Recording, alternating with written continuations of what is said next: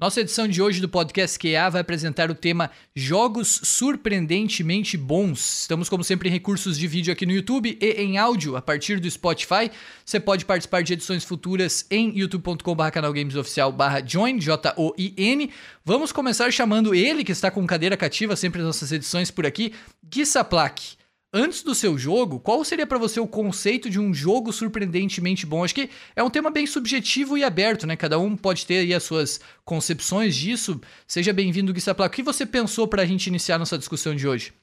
E aí, pessoal, pessoal que está acompanhando a gente aí no escutando o nosso podcast, o pessoal que está aqui na, na nossa, no nosso Discord que hoje, que veio todo mundo de última hora, mas deu para juntar bastante gente. Essa placa meio que salvou essa edição. Ô, Fez um... tem bom. O grupão do Zap ali, ó, afiado, mas...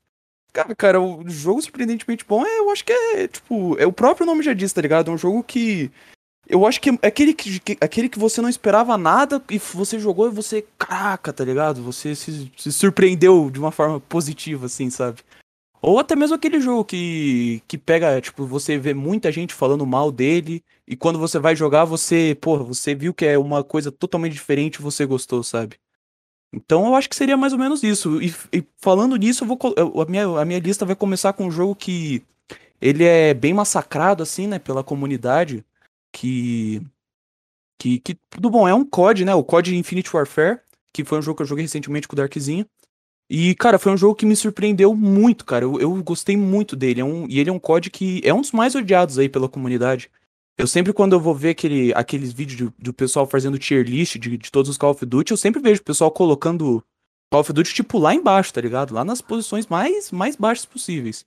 Mas foi um jogo que, cara, me surpreendeu muito, cara. Eu, eu fui jogar ele. Eu, foi a minha última platina até, eu platinei ele segunda-feira agora. E foi um jogo que, cara, eu, eu adorei, cara. Tipo, o, eu, eu acredito que as críticas negativas dele é muito pelo online, por causa que o online eu também não gostei. O online dele ele foi bem. É por causa que, pô, o jogo é antigo, então você vai jogar um código antigo, independente de qual é, você sempre só vai encontrar viciado naquilo lá. E no Infinite Warfare não foi diferente, então a minha experiência lá não foi tão boa, mas também eu não joguei tanto online assim dele. Porque como a gente gosta de platinar jogo, aqui uma que a gente gosta de platinar jogo, eu só tive que me me, me, me segurar lá por cinco partidas, porque o único troféu multiplayer dele é você precisa ganhar cinco vezes. Que é um troféu bugado ainda, mas isso aí é outro papo daí. Mas, tipo, eu fiz esse troféu e nunca mais cheguei a encostar no multiplayer. Daí eu fui pros zombies, que, cara, os zombies daquele jogo é, é incrível, velho. Eu, pelo menos, eu sou. A... Cara, eu sou, uma, sou apaixonado pelo modo zombies de todos os códigos, velho. Eu comecei a jogar o código BO3 agora, que o Nate falou que é um dos melhores zombies. Eu, pô, eu tô muito animado para jogar ele, mas por enquanto só tô me, me atendo no online. Mas, cara, os zombies dele é muito divertido, porque ele quebra todo aquele. Ele quebra toda a, tipo, a, o, a base do jogo, que, pô, jogo, um jogo mega futurista. O modo campanha também, que eu gostei bastante. É literalmente, é uma guerra. É tipo Star Wars. É literalmente Star Wars, na verdade. Porque, pô, você começa o jogo, você tá numa lua de. Eu não lembro de lua de Júpiter, sei lá, de Saturno. Daí você vai para Marte, daí você vai. Tem, tem umas missões secundárias que você vai para Netuno, velho. É uns bagulho muito louco a campanha. E, e o Zombies, ele é, ele é diferente, tá ligado? Você, em vez de ser algo extremamente realista, você vai pros anos 80 num parque de diversão. E, e cara, é um Zombies muito divertido, velho. Eu, eu me diverti demais jogando aquilo lá, cara. É um, é um dos zombies mais, mais divertidos, assim, que eu já joguei. Dos modos multiplayer, zombies e single player, os zombies foi o que mais lhe agradou. Os zombies foi o, mais, o que mais, mais me agradou, velho. Os zombies, a campanha depois e, e o multiplayer não me agradou. É aquela coisa, o, multiplayer foi bem chatinho mesmo. Eu tava meio abandonado, né? Fazia muitos anos ali de... Então, até que você encontra sala rápido, mas só que tem um problema o multiplayer ainda. Você... Tipo, o server dele ele é muito estável, tá ligado? Se você demora muito tempo na fila para achar a partida, ele simplesmente desconecta. E isso é um problema muito chato. E, um, e falando aqui do troféu online dele que é bugado, tipo, você ganha cinco vitórias e não desbloqueia o troféu, e você tem duas opções para desbugar. Ou você continua, ou, tipo, ou você fica jogando sem parar até cair o troféu, ou você tem que se conectar em outra região, tá ligado? Tipo, a gente joga aqui na, na, nas Américas. Eu, eu, tive que me conectar com um servidor da África do Sul para pegar o troféu. Caramba! Eu tive que entrar num Discord lá, que tem um, um cara que tá sempre ajudando o pessoal, eu entrei lá numa sessão que ele fez e peguei o troféu. Mas, tipo, por, por conta disso eu não cheguei a jogar tanto. Eu acho que se eu. Por exemplo, se na época que o, Infinite Warfare lançou eu, eu fosse jogar bastante ele assim, o modo online, provavelmente eu, eu, eu me decepcionaria com o jogo. E em vez de ele estar tá nessa lista de jogos surpreendentes bons, ele estaria na, nos jogos decepcionantes, sabe? Mas como eu, o meu o multiplayer ali não foi meu foco, foi sim os zombies e a campanha para platinar, foi um jogo que me agradou bastante, assim, sabe? E tanto é que ele tá nessa lista que foi um jogo que, cara, eu, eu, adorei, velho. Eu adorei. Os zombies dele é muito divertido, velho. Muito divertido. Qual é a sua opinião, Darkzin? Seja bem-vindo. Você também concorda com o Gui Saplak, já que vocês partilharam da, da experiência? O Infinite Warfare é, foi uma experiência surpreendentemente positiva para você? Seja bem-vindo, Darkzin. Salve aí, mano. Então, o Infinite Warfare, eu fui nele já com a ideia assim de que o zombie seria bom e de que a campanha dele seria boa. Mas assim, a campanha, na minha opinião, foi o que mais me surpreendeu assim, porque eu não conseguia imaginar um, um código tipo, tão futurista assim. Por exemplo, eu joguei o Advanced Warfare, que também é um código que eu gosto mesmo, só tendo jogado a campanha dele. Eu achava legal assim, mas o Infinity eu já ficava um, meio com um pé atrás com ele, porque assim, era muito, ele é muito futurista mesmo, como o próprio Gui falou é, parece até Star Wars, sabe? Mas, tipo, eu posso dizer que sim, mano. É um jogo que me surpreendeu bastante. Com os zombies dele também, que tem essa vibe meio de anos 80 e tal, que é muito boa. Também, tipo, é muito legal, cara. Então. Coisa, é. Uma coisa da campanha que me surpreendeu. Que, cara, foi a coisa que mais da campanha que me pegou, tipo, de. que, que me agradou é, o, é os cenários, velho. Pô, os cenários lá é muito massa. Como você tá, tipo, no espaço sideral, velho, é muito massa. Você tá, por exemplo, na lua de Júpiter ali, sei lá, eu não, não, não, lembro muito bem os nomes. Mas tá ali na lua de um planeta, daí você olha pro céu, você vê aquele planeta enorme assim, velho. É muito massa. Eu, eu acho. Tenho... Não, pode falar, Darkzinho, por favor. Ah, o que eu acho legal é exatamente isso, tipo de. Porque parece que com a, a, aquele jogo, em certas partes, você consegue se sentir muito pequeno, sabe? Tipo, que como Não, o próprio Gui falou, você olha para cima ou pro lado tem um planeta gigantesco, cara. É muito legal. Tem uma, tem uma missão, eu não lembro se é secundária ou principal, é, acho que ela é principal, se, é, se eu não me engano. Que você vai literalmente num asteroide que ele tá perto do Sol. Daí você vê o Sol ali de baixo, você pensa, caraca, que louco, velho. Daí dessa missão tem, tipo, é uma mecânica assim, entre aspas, tipo, você tem que esperar o asteroide é, não tá virado pro sol para você andar, porque se você andar ele você morre derretido. É bem, bem loucão, assim. Eu tenho um certo preconceito com essa época, assim, do futurismo do COD, mas de fato eu não joguei nada. É por isso um preconceito, assim. Eu, é, esse, esse jogo Infinite Warfare é da Infinity War, né? Que é, a, War, pra mim, a melhor desenvolvedora, que criou... O que foi o propulsor aí, talvez, do sucesso da, da franquia Call of Duty, junto com o Black Ops Sim. da Treyarch, mas a, a saga Modern Warfare, né? Então, é uma desenvolvedora muito competente. Ah, o que eu ouvia muito na época é esse circle jerk, assim, que se criou, das pessoas criticarem é, o que se sabe, acho que vocês sabem daquela questão dos dislikes lá dos trailers, é, esses é, códigos... O do Infinite Warfare é o que tem mais dislike, né? Eles, meio que, eles meio que já lançavam, assim, com um pouco de uh, de repulsa de parte do público que queria volta aquelas aos tempos modernos ou uh, voltar um pouco na, na questão tecnológica assim que esses futuristas estabeleceram. Mas quem sabe no futuro posso dar uma chance assim. E é legal ver o relato de vocês a respeito do, do Infinite Warfare, porque esses códigos futuristas eu pelo menos olho com esse canto de olho, mas certamente eles têm a sua qualidade em razão dessa, das desenvolvedoras, né? Desenvolvedores não esquecem de como fazer um bom jogo. Treyarch, Infinite Warfare, os Black Ops aí o Nate também tá, tá, participando hoje, se quiser contribuir, porque eu sei que o Nate jogou extensivamente o Black Ops 3, é, outros jogos. certamente eles têm os seus méritos, né? E eu acabo sendo um pouco desse jogador mais, talvez, conservador no COD, por voltar àquela questão de, de como eles eram na época do Play 3. Mas é legal ver o que vocês falam, assim, de, desses méritos, né, que o Infinite Warfare apresenta, assim como outros códigos futuristas. É, eu, eu não sei até, eu queria perguntar e já apresentar o Nate, que está participando pela primeira vez conosco. Seja bem-vindo, Nate. Não sei se tem algo a colocar especificamente sobre os códigos futuristas e a sua experiência, é, ou algum outro jogo que possa ter lhe marcado, é, que tenha lhe surpreendido nessa questão positiva. Bom dia, muito boa tarde, muito boa noite para quem está ouvindo esse podcast aqui. Fui chamado aqui uns minutos atrás, não deu muito bem para selecionar os jogos que eu ia falar aqui. Mas falando de COD, é, eu joguei muito o BO3. Eu não joguei tanto o Advanced Warfare. E não joguei Infinite Warfare. Vendo o. Mas vendo o gameplay, acho que o BO3 eu acho que ele mais me atrai. Por mais que eu tenha críticas ao BO3, a campanha dele eu acho completamente um lixo completo gosto da campanha dele. É, o troféu o, de zerar sem morrer, coisa boa. É, coisa boa, coisa excelente. Se você se você morrer, você volta uma missão, a missão do zero. Coisa incrível. O multiplayer dele eu acho eu gosto. O multiplayer dele eu acho bacana.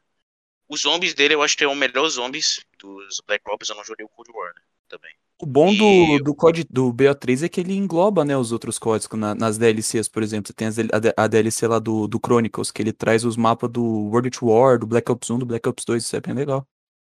Sim, verdade. É...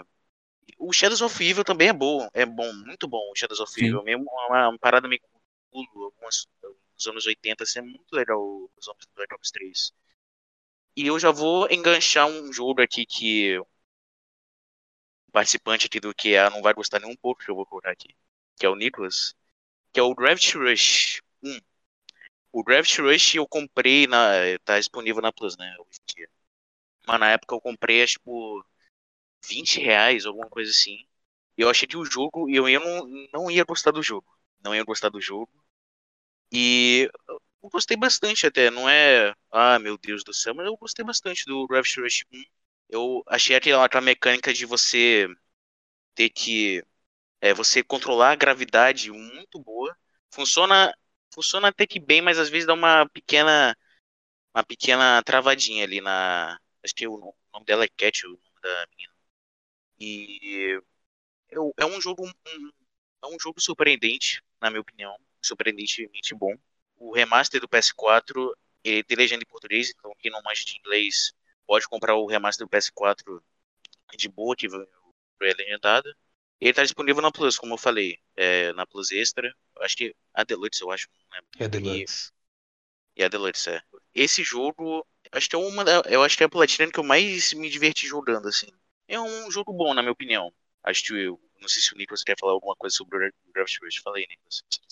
Cara, eu joguei só os primeiros 15 minutos e larguei quando teve aquela primeira boss fight lá. Aí eu achei um lixo. Mas também porque eu não gosto de jogo muito estilo anime. Eu Além posso de falar que. Rush depois? Só cumprimentar o Nicolas e a Genor Cash aqui, o pessoal vai, vai chegando na sua participação. Sejam bem-vindos, galera. O que eu ia perguntar pra você, Nate, com relação ao Gravity Rush, que você falou, pelo que eu percebi ali que em determinado momento você sentiu que a protagonista travava na movimentação, é se dá pra perceber que esse jogo não é originalmente de PS4, porque ele foi desenvolvido pra Vita. E aí o Vita não é qualquer portátil, eles têm, ele tem as suas particularidades lá, com touch atrás, com touch na frente, é, com sensor lá que você vira o videogame e tal. É, dá pra perceber essa transição eles conseguiram adaptar bem e quando você joga no Play 4 você não sente absolutamente nada nesse sentido? No, no PS4 tem a opção de você usar a, o, o sensor de movimento do controle, né? É uma coisa que eu acho que. Eu não lembro se tem como desativar, eu acho que não. E me incomodava às vezes. E quando eu fui, eu tava me ajeitando na cadeira, a, Cat virava para outro lado que eu não queria que ela virasse, porque o jogo não tem como desativar essa opção. É, mas eu acho que fora isso, o jogo ele ele eles conseguiram adaptar muito bem pro PS4. É, você pode usar o analógico, né, se você quiser, para ouvir a, fazer o poder do gravitacional da Cat. Mas é, eu acho que no PS Vita deve ser uma. É, não deve. Você que jogou, Vitor. Você, é, acho que no PS Vita Eu não só- tem como usar o analógico. Eu só tenho ele baixado lá, Nate. Eu nunca joguei o Gravity Rush, na verdade. Ah. Mas o que eu, o que eu é, vi de alguns trailers, mas faz muito tempo, é que você colocava a personagem no ar e aí pra, tipo, meio que mirar onde ela vai, você vira ali o PS Vita. Posso estar enganado porque faz Sim. muito tempo, mas você vira o PS Vita pra fazer essa mira de qual parede, de qual lugar ela vai, entre aspas, pousar, né? Não sei se são os termos exatos porque eu não joguei, mas ela levantava e aí o determinado ponto que você vai ancorar, assim, que você vai acabar pousando, era virando o Vita, sabe? Você manipulava ele dessa maneira. Sim, no controle, no controle PS4 é da mesma maneira. Você pode colocar o analógico para você mirar no- nos locais. Mas é, eu tô falando em travar no sentido de você vai num local, aí ela trava numa, uma, sei lá, num negocinho, uma janelinha, um negocinho, uma janelinha. Aí você, aí como você tem que apertar R1 de novo para sair do local, mirar um local de novo para aí sim continuar andando na, na paredezinha. E é isso que me incomodou no Gravity Rush. Vo- Você curtiu esse jogo, Agenor, do Gravity Rush? É um jogo que você teve uma boa experiência jogando? Sim, cara. É, para começar falando logo a real, é aquele tipo de jogo ou você ama ou você, ou você odeia. Ele é que nem o Death Strand, por exemplo. Muita gente se- acha incrível, fica imersa naquele mundo e muita gente fica tediada. O que mais vem encantando no Graft Rush é o seu mundo. É um mundo cheio de críticas sociais. É... O jogo tem uma linguagem bem única e isso incomoda alguns. Eu não me incomodei, diferente do Okami, que é irritante, porque Okami tem muita cutscene, mas não tem nenhuma fala. Os caras ficam fazendo. É... Dá pra ver que o jogo foi adaptado pelo Vita em comparação com Graft Rush 2. Mas é um jogo bom e é ótimo. A galera do Play 4 ter a oportunidade de jogá-lo, porque o Vita não não vingou muito. E também tá disponível na Plus, como eu falei. Se você tiver a Plus, você pode baixar aí que é um bom, é um bom jogo pra você. Tipo, se você sair de um jogo complexo e quer uma coisa mais relax, joga Draft Rush que eu recomendo. O 2 também está lá, Nate? Você pretende jogar ele? O 2 tá lá. Eu pretendo jogar, só que não sei quando. Eu, eu- o Vitor sabe, né? Eu tô jogando Destiny e tal. Sim, bom, o Nate. É, Só pra adicionar que eu não tanto o 2 quanto o 1, não, velho. Aí é preferência Não, minha. Você zerou o 2, Agenor? Não, cara, o 2 eu deixei meio travado. Tem muita missão de stealth que tu tem que ir sem atacar ninguém. Isso é um negócio que eles abusaram muito. Melhorou muita coisa do primeiro, mas eu ainda prefiro o primeiro. Mas isso não é denegrir o 2. É só preferência mesmo. Por fim, acho que tem uma pessoa que, que ainda não falou, cumprimentá-lo, nosso grande mestre de volta aqui para participar no, no podcast, depois de muito tempo, né? Pra falar a verdade, participou lá com, junto com o Townsville, que também tá assumido no podcast Melhores Animações.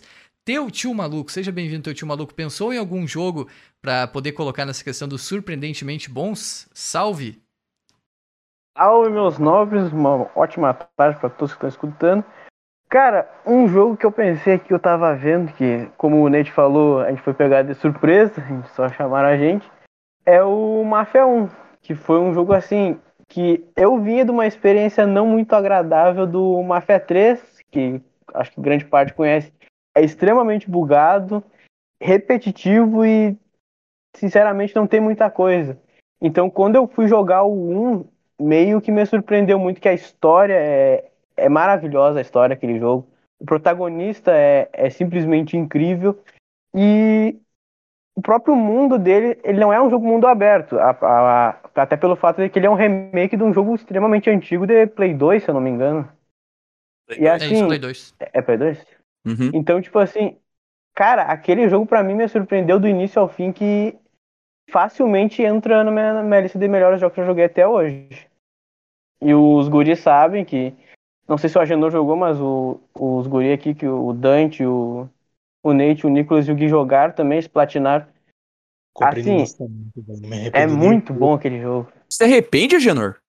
Não, eu disse não me arrependo Ah, não? Ah, bom. Ah, bom, é que tua, tua voz não saiu, não. Ah, ainda bem, velho. Não compartilhamos até um susto. sentimento, dá bem. Levei até um susto. Eu E é também. engraçado, é engraçado esse jogo porque, tipo assim, como foi anunciado a Plus, todo mundo foi meio que direcionado a ele.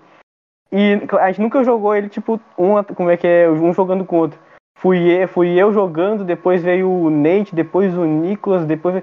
Daí todo mundo se- meio que se compartilhava essa experiência que todo mundo concordava que a pior parte do jogo era a corrida porque era muito difícil, velho. Aquela corrida era muito- ingrata. É muito, era muito massa compartilhar a experiência daquele jogo, porque todo mundo que jogou, acho que não, não tem o que falar de ruim daquele jogo. que A história daquele jogo é fantástica. particularmente pra platina, É, no caso, que era de uma dificuldade clássica. Ah, É, sim. Aquilo ali diz- dizem que é o que separa a platina, né? Aquela corrida no hard, na dificuldade maior, né? Sim, sim. Não, e o bom é que a corrida, tipo, é bom e ruim, tá ligado? Porque a, a corrida é a quarta missão do jogo, se eu não me engano. Isso é Nossa. bem no começo. Daí, tipo, pelo menos você fazendo a corrida ali, você já se livra dela, sabe? Isso é. Isso é... Eu, eu sei lá, eu, eu gostei dela ter sido logo no começo, porque depois eu só aproveitei mesmo. É, eu Mas- compartilho da mesma história do Tares. Eu, eu, o primeiro Mafia que eu joguei foi o Mafia 3. O primeiro, se não joguei o Mafia 2. Eu, eu tô querendo jogar o Mafia 2. Tem lá Plus, inclusive. É, eu joguei o Mafia 3, não gostei. Eu, eu dropei acho que o Mafia 3 três ou quatro vezes. Eu parei na mesma parte sempre, porque eu não tava conseguindo aguentar aquele jogo. É muito repetitivo e não é um repetitivo legal. Eu gosto de jogo repetitivo. Pô, eu gosto de Destiny, eu gosto de The Division, essas coisas. Mas, na minha opinião, o Mafia 3 é um jogo muito chato A história dele eu- não me pegou. E quando eu vi o remake, quando, quando lançou o remake, eu falei, ah, não vai ser tão bom assim. Aí, é, Eu acho jogar. que quem é, começa pelo 3 não acha muito que vai gostar da franquia Máfia, né? Mas daí vai Todo pro mundo acha que- surpreende. É, Isso que eu, eu, iria, eu iria perguntar pro teu tio, porque você platinou. Eu não sei se o 3 você platinou, teu tio, mas o 1 e o 2 você fez, né? Sim. E aí sim. eu, eu só ia perguntar nessa questão realmente comparativa, assim. O 1 foi esse choque de, de surpresa positiva, mas o 2, então, você considera um jogo superior ainda ao 1. Considero. Mais Considero completo, porque- enfim. Sim, sim, ele pega. Ele, é- como o 2. Vamos dizer que a diferença da época do 1 pro 2 é grande, sem considerar o remake. Mas jogando o 1 e o 2, mesmo depois após o remake, tu vê uma evolução absurda, porque eles pegaram tudo que deu certo no 1 e aprimoraram ainda mais no 2. O que não acontece no 3. Ele pega o que tinha de bom no 2, alguns elementos ele simplesmente ignora e só joga pra escanteio a maioria das coisas boas que tinha no 2 e no 1. No 2, teu tio, a estrutura também, ela não é de mundo aberto? Ou ela muda? O 2 é totalmente. É totalmente mundo aberto. É igual ah, entendi. Você vai num pontinho, Só começa a que- missão. Isso, isso. É que no 1 é tipo assim, tem a história principal, que tu ela é totalmente linear, e tem o mundo aberto que é pra te pegar os coletáveis, pegar os carros, essas coisas. Entendi. Só que não tem missão secundária nem nada. No 2 já não, no 2 já é mais aprofundado, o mundo aberto já tem mais coisas pra te fazer. E no 3 só existe mundo aberto e quase nada pra te fazer, porque é tudo repetitivo, tu faz duas, três vezes tu já sente que tu tivesse jogado o jogo inteiro.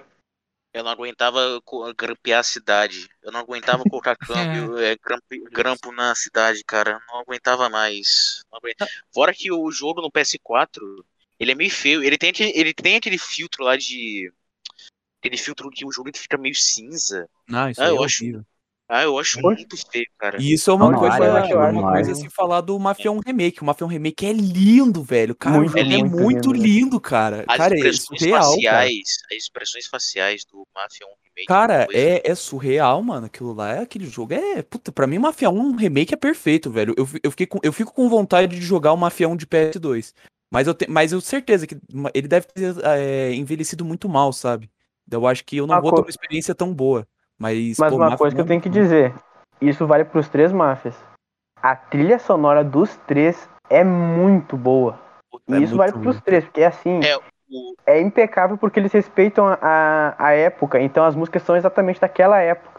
E todas Sim. fecham direitinho com o jogo, velho. Eu queria nessa, nessa primeira rodada ainda chamar uh, pra gente passar, porque eu acho que o Darkzinho não apresentou o jogo. Antes eu perguntei pra ele com relação aos códigos futuristas. Eu não sei, Darkzinho, se você tem algo a colocar com relação aos máfias ainda, pra finalizar essa, esse assunto, mas uh, se você gostaria de apresentar o seu jogo, porque naquela, naquela hora acho que você não, não chegou a colocar um outro jogo, né, de, que lhe surpreendeu positivamente. Assim, em questão do Mafia, acho que eu não tenho mais nada pra falar, não. Mas um jogo aqui que até o Gui pode falar dele, porque eu joguei, foi junto com ele, é o Multiversus, cara. Porque assim, eu não dava nada pra ele, principalmente por causa do es- es- estilo dele, cara. Porque eu achava que ia ser muito chato, sabe? Porque eu cheguei a jogar o Brawlhalla e um jogo da Nickelodeon, que era do mesmo estilo, porque aquilo era muito ruim, cara. Aquele jogo lá é horrível. Mas o multiverso eu achei muito bom, principalmente pela ideia de, de colocar vários personagens, porque, tipo, a animação é um bagulho que eu sempre gostei muito e ver todos aqueles personagens lá lutando, eu achei muito legal. E, tipo, a, gameplay dele funciona muito bem, é super divertido e tal. Sei lá, cara, é muito legalzinho mesmo. Multiverso eu também, eu, eu gostei bastante dele. Como a gente tava falando mais cedo aqui antes de, antes de começar a gravar, eu, eu, eu também eu, eu tinha esse certo preconceito com o jogo Smash Bros, sabe? E, e o multiverso, pô, me pegou de jeito, velho. Tipo, é muito massa. você- Eu, eu só jogava de salsicha naquele jogo, era main salsicha. Eu E, pô, jogava- era. Com, com quem que você jogava, Junior? Só jogava com a área. Com a área? Nossa, esse boneco é roubado demais, velho. Fica Área dando Stark, treta. mano. Nossa, velho. Fica é, com aquela faquinha arremessando e dando teleporte é muito chato, velho. É que, Cara, mas Multiversus é, é muito divertido, velho. Eu- Tipo, ele, ele ainda tem alguns problemas, sabe? Tipo, o, quando eu já platinei ele, então eu não, eu, eu não tô mais jogando ele. Mas um problema que eu e o Dante a gente tava sofrendo quando, quando a gente tava platinando, fazendo as 500 partidas em grupo lá, era lag. Tava muito lagado, cara, o jogo. Tipo, O Dante até se lembra que a gente tentando jogar as partidas online não dava, por causa que o nosso personagem ele se teletransportava do mapa. Tipo, o jogo é muito bom, mas só que ele ainda tem alguns problemas, sabe? Tipo, é um é jogo que eu me diverti bastante e, cara, ele é, ele é muito bom mesmo. Nessa questão assim de jogos que não respondem tecnicamente bem, mas ainda assim agradam, eu gostaria de colocar um da minha lista que me surpreenderam de maneira positiva, que é o Assassin's Creed 3. Eu vinha numa época jogando praticamente só Assassin's Creed. É, antes de começá-los a, a, transmitir no canal, eu tinha jogado dois no PS3 e eu gostei bastante do 2. Não esperava que eu fosse gostar dos demais do Ezio, mas até ali eu não tinha uma expectativa ruim.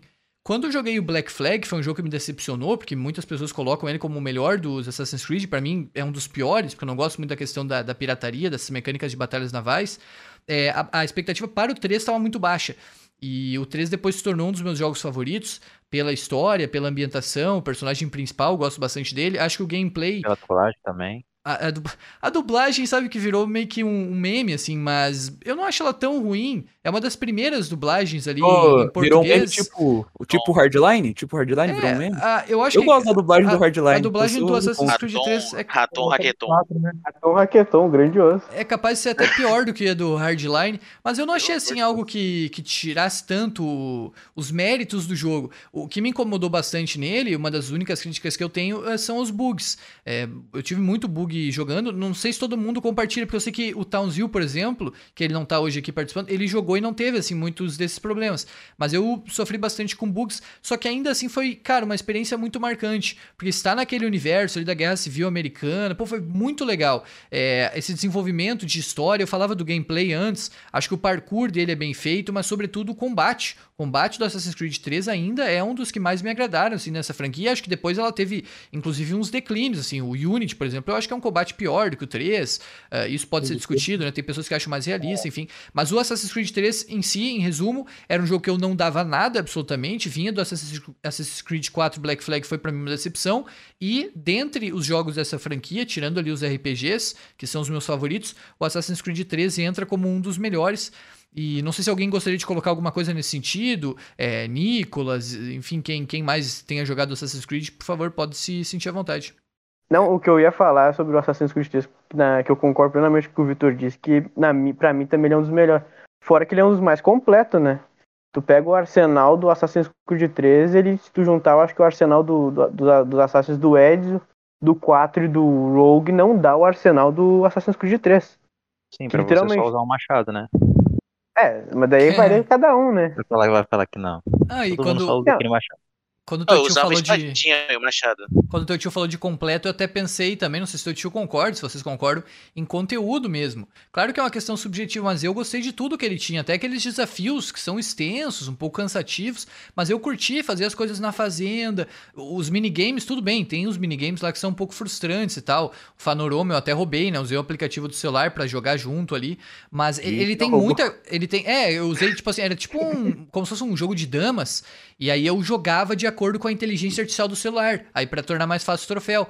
Mas o jogo tem muito conteúdo, né? Ele tem um pouco para todo mundo, ele tem tipo um boliche de Taubaté, tem bastante coisa ali que é que é entregue assim. Quando teu tio falou de completo, eu até pensei nesse sentido, sabe, teu tio? Não, nesse sentido também. Mas o que eu falo, que o Nicolas deu risada sobre a questão do machado, é porque se tu pegar, por exemplo, o Assassin's Creed 4 pra frente, tu pega, por exemplo, a espada do oficial, é uma espada. A espada é, é uma para todos. E outra que tu não pode pegar a espada e guardar. No Assassin's 3, não. Tu pode simplesmente. As, as armas vão mudando de acordo com a patente. E se tu pegar a espada, tu pode guardar ela para ficar contigo. Então, tipo, tu pode matar um oficial no início do jogo e pegar a melhor espada do jogo lá no começo.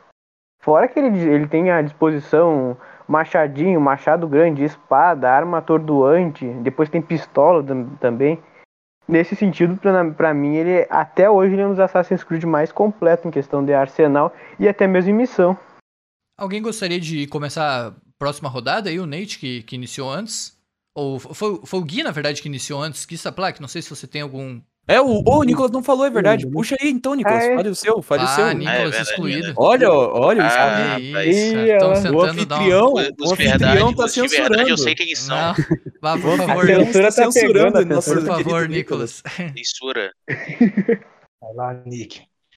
Não, quando você tinha comentado também que, que era um, um jogo surpreendente bom, ah, pra- eu sempre já olhava o que que era antes de ver, porque, né, eu jogava no PC antes, mas muito jogo online.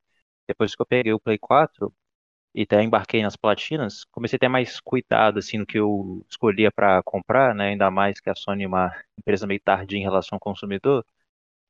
Hoje que tem, tem aqui o, entre aspas, Game Pass dela, e foi dando uma chance para um monte de jogo indie também. E olhava e pensava, ah, é, se não for bom, pelo menos a platina é fácil. Tinha essa percepção. E um aqui que, bom, o pessoal já considerava ótimo, mas que eu não conhecia nada, só olhei assim, baixei e falei, vamos ver se é bom. Foi o que o Nate tá devendo pra jogar, né? Que é o Dead Cells. Que tá, outro estilo de jogo que eu nunca joguei na minha vida, que é roguelike, que é você morrer, volta tudo. É, que no caso aqui tem um modo assistência que no início eu não usei, mas depois que eu descobri facilitou, porque como ele é, ele é curto, mas é em relação ao que você está fazendo, se voltar desde o início é muito frustrante. Mas esse modo assistência, o máximo que você ajudava era voltar pelo menos no checkpoint da própria fase. Mas o jogo é muito bom.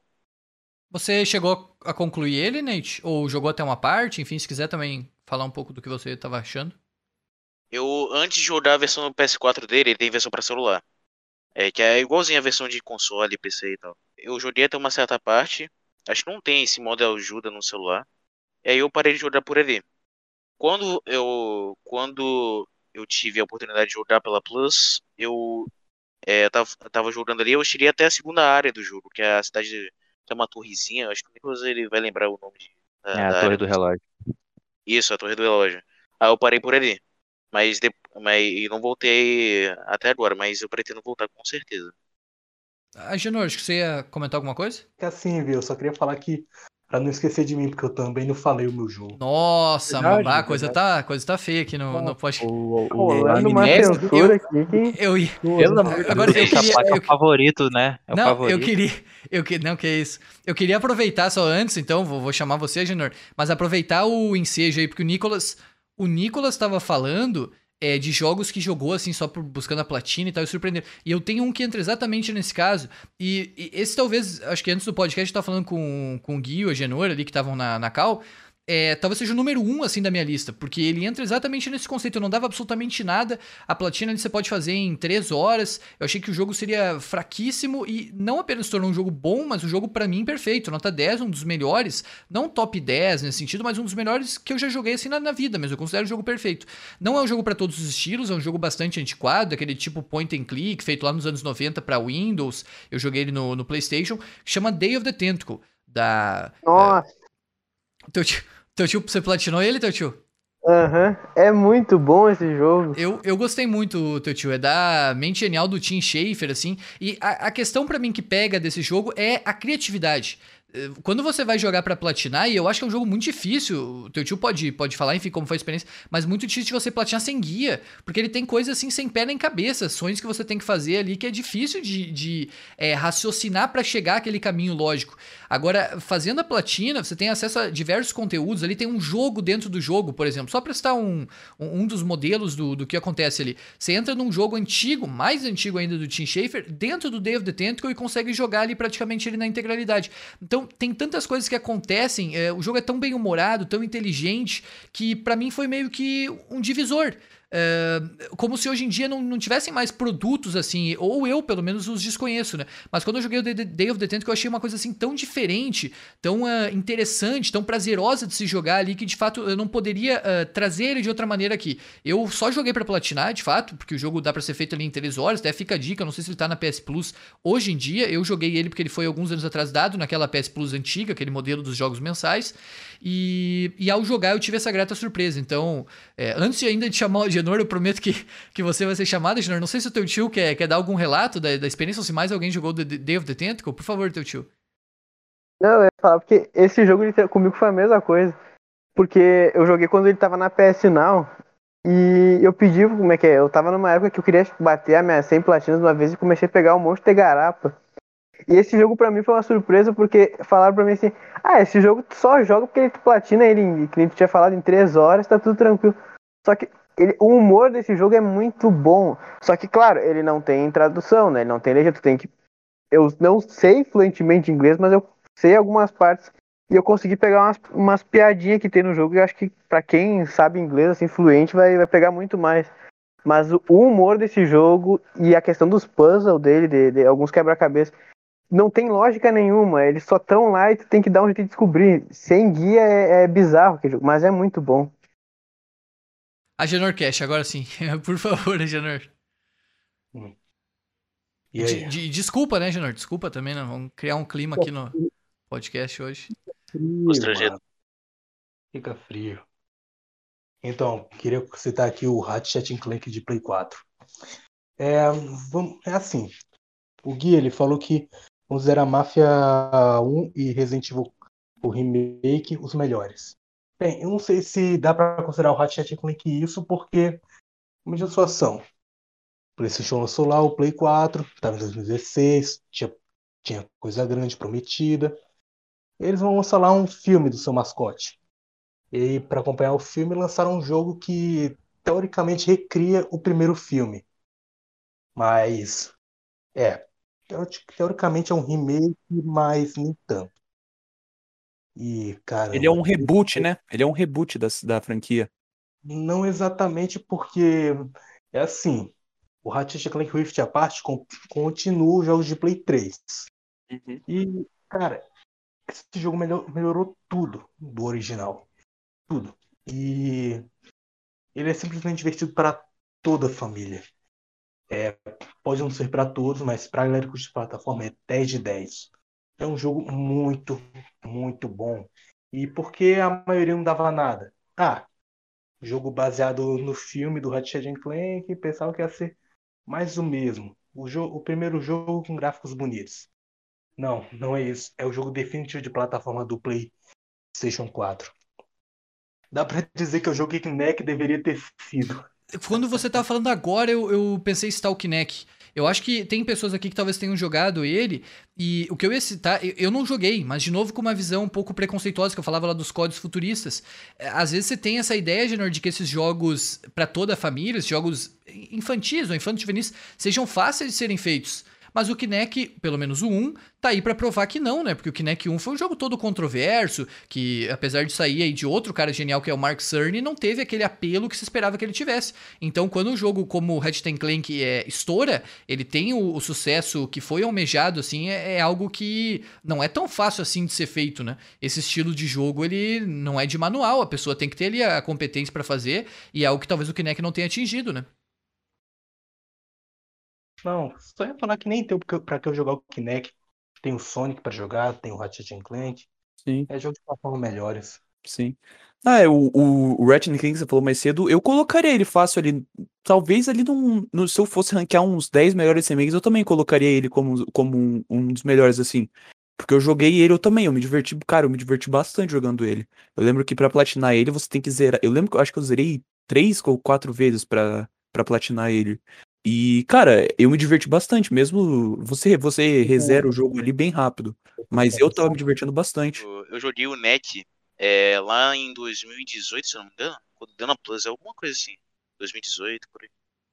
Ah, eu não gostei não. É, eu, eu acho que é um. Eu acho que é um dos piores jogos de plataforma que eu já joguei na minha vida, sem sombra de Nossa dúvidas. senhora. Eu, eu não gosto, não gosto mesmo, cara. Eu não eu nem tive a coragem de zerar aquela bomba. Alguém ainda não apresentou o jogo da primeira rodada? Eu posso falar o meu último, porque eu vou sair agora. Pode, pode Tudo sim. Agenor? Assim.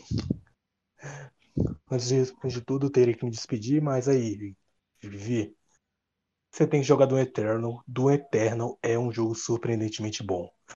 E assim, vamos começar, vamos voltar um pouco pro início.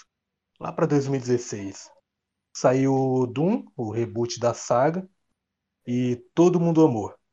Eu considero ele um jogo bom, mas não tanto quanto Metal Hellsinger ou Ultra Kill. Agora, Doom Eternal, ele melhorou tudo. Tudo 2016. Deixou tudo mais frenético. É um jogo que exige muita habilidade. E é um jogo difícil. É um jogo difícil. Mas é incrível. E ele concorreu a Game do Ano. E eu acho que ele poderia ter ganhado, velho. Porque ele melhorou muito. Mas muita gente pensou: não, nem deveria estar aí. É mais, deve ser a mesma coisa do 2016. Não. segue a mesma vibe, é pro mesmo público, mas não é a mesma coisa de 2016. É um jogo, é um jogo incrível, velho. É o melhor de um da saga. Eternal é eterno. Simples assim. A impressão que eu tenho, Genor, e esse, esse- essa sua frase do Doom, de Doom Eterno ser o melhor da saga não é pouca coisa, não, porque o Doom é uma franquia super importante, né? É, antes de ter essas versões mais recentes, é, principalmente no- nos videogames mais antigos. Mas a impressão que eu tenho com relação ao Doom Eterno, e voltando àquilo que a gente falou no Mafia mais cedo no podcast, é que o Doom Eterno é um jogo meio que também universal, assim, porque quem jogou gostou muito. Eu desconheço, pelo menos, assim, as pessoas que entram em contato, falam durante live, ou o pessoal que a gente costuma bater papo, de, de criticar o Doom Eterno. Não sei se alguém aqui no podcast já jogou e não curtiu e tal. Acho que, em geral, as pessoas que jogam realmente curtem bastante, né? Um jogo que atingiu meio que esse status, assim, de é, universalmente aceito, né? Pelo menos a impressão que eu tenho, né? Posso estar errado. Doom Eternal eu joguei no, no comecinho quando, quando lançou, que eu lembro que tinha no Game Pass, eu joguei na casa de um amigo. E eu adorei, velho. Eu joguei literalmente, acho que por uma, uma hora, uma hora e meia, mais ou menos. E, cara, eu adorei. Eu, eu, não, eu não cheguei a terminar ele, e o que eu joguei recentemente, eu joguei bem pouco, que eu joguei com o Nate, o, o Dante, o Psy, que não apareceu aqui hoje. Que era o do, do, do 2016. E, cara, só de jogar o modo online ali, eu já, eu já tava, pô, muito divertido. Eu acho, eu acho, eu acho a franquia Doom muito boa, sabe? No geral. É, quando tu falou que o Doom, o Doom Eterno é, é universalmente aceito, foi um bom contraste com o The Low 2, porque foi muito contraditório. A galera tretou no TGA. Saí deixando essa bomba. Ixi. Aquele ano, aquele ano foi, foi polêmico. O, al- alguém gostaria de, de continuar com o seu jogo? Eu tenho mais Bom, dois eu- aqui na minha lista. Eu, eu, eu vou comentar que um, então, com- começando agora essa segunda rodada, que. que até Antes, se- pode, pode falar, Nate. Antes de você falar, Di, tem um jogo aqui que eu acho que você não vai gostar, Vitor, que o, o, o negócio vai ficar feio. Ai, ai. Eita. Quer comentar agora, Nate? Geralmente eu Não, não, não. discordo, mas vamos Por ver. favor. Não, não, Nate, não, vou deixar. Não, vou Vai deixar deixar por hoje, vou depois? deixar por hoje, vou deixar por hoje, Mistério? vou deixar Ih, Não, mistério. pô, pode ir, pode ir, Mistério. Nate. Ih, agora. Não, Não, não, é, não, é, é é pra, tô- é pra aprender quem tá ouvindo até o final, Vitor. Aí, ó, o Nate ele pensa à frente, tá ligado? Ele pensa É o frente. homem do marketing. O cara é, É, o homem do marketing. Ai, aí, ai, ai. Largou a bomba Vai, agora. Quem vai lá, quiser então, ver, vai ficar até o final. Hum. Não, então, esse que eu. Esse jogo em específico, ele até se encaixaria naquele tema que a gente tava mais, falando mais cedo, há um pouco tempo atrás agora. De jogo que foi.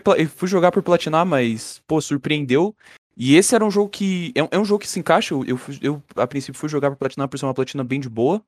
Mas era um jogo que, que ele fez o, o- um- uma coisa que poucos jogos fazem comigo. Que eu tava com uma expectativa boa pra ele, porque eu via todo mundo falando bem desse jogo, e ele superou, cara que é o Detroit Become Human. Cara, esse jogo eu achei perfeito, cara. Esse jogo é, é cabuloso de, de bom.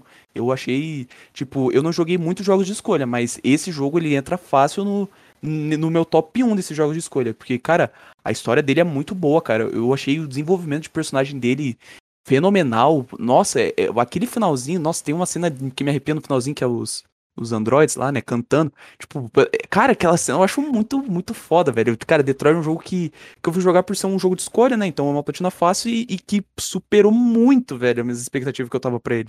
Foi um jogo que eu adorei de jogar, cara, do início ao fim, velho. Eu, a, a primeira zerada, tipo, eu, como eu já sabia que ia ser um jogo, tipo, no pior dos casos ia ser um jogo bom, eu falei, tá, eu, eu vou reservar minha primeira zerada só pra eu aproveitar a história mesmo.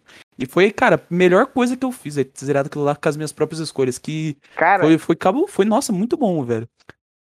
não, eu ia falar agora do The Wolf Among Us. Esse jogo, pra mim, foi surpreendente porque eu não era muito fã dos estilos dos jogos da Telltale. Eu tinha jogado antes dele o Game of Thrones e eu tinha achado legal, a história é muito bacana, só que eu não via muita questão de tipo, nossa, esse jogo me marcou muito. Já o The eu gostei muito da pegada dele por causa que ele pega todas as historinhas, aquelas de fantasia, da Disney e coisa.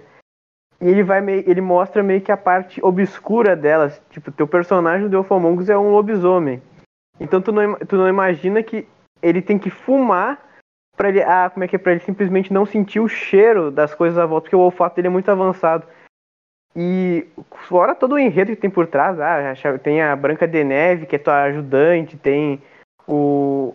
Como é, que- quem é o. Quem é o xerife? O, acho que é o lenhador que aparece primeiro, né, Gui? O lenhador, não- eu não, não lembro agora, cara. Eu acho Mas que é o tem- lenhador que ele, logo no início ele aparece espancando os outros.